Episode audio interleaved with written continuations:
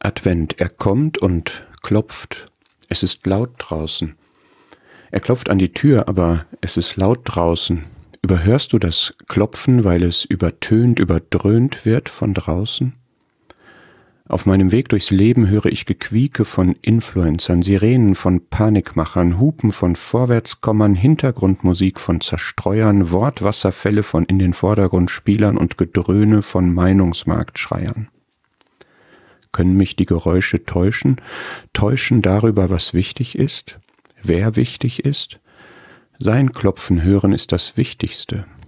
Wann hab ich mal Ruhe vom Rauschen und Stille zum Lauschen? Vielleicht, vielleicht muss man erst mal weghören, damit man hinhören kann. Weghören von diesem Lärm und hinhören zu dem Klopfen, zu der Stimme von dem, der klopft.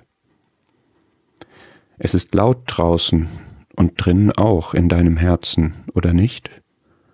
Überhörst du das Klopfen, weil es übertönt, überdröhnt wird da drinnen?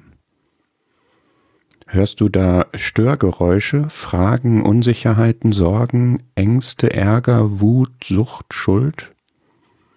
Das Ding ist, da kann man nicht weghören, und wenn man diese Geräusche durch einen Rausch zum Schweigen bringen will, verstummen sie höchstens mal kurz, aber nicht auf Dauer. Das Klopfen an deiner Tür will aber darauf aufmerksam machen, dass Friede einziehen kann. Christus ist unser Friede. Seinem Pochen nachgeben ist das Schönste. Er verspricht, kommt her zu mir, alle ihr mühseligen und beladenen, und ich werde euch Ruhe geben.